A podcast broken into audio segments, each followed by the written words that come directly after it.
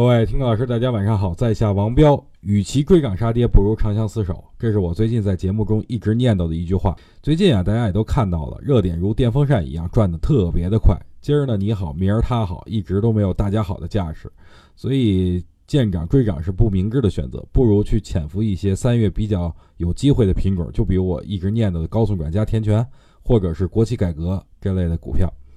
今天呀，指数全天表现都非常弱势啊，我觉得这才叫中国股市。不管你外盘涨得多么好啊，我就是个性，我就不涨。但话说回来了，二零零七年大盘点位就是三千二百点，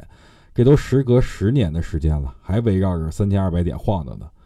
明天就要召开两会了，对于行情我并不是很担心，因为目前看空的人不在少数，大多数人的观点都是逢会必跌。但我的观点却不然呀，我觉得两会期间，国企改革等国家战略的概念会有一定的表现，所以如果明天再跌啊，大可以短线介入。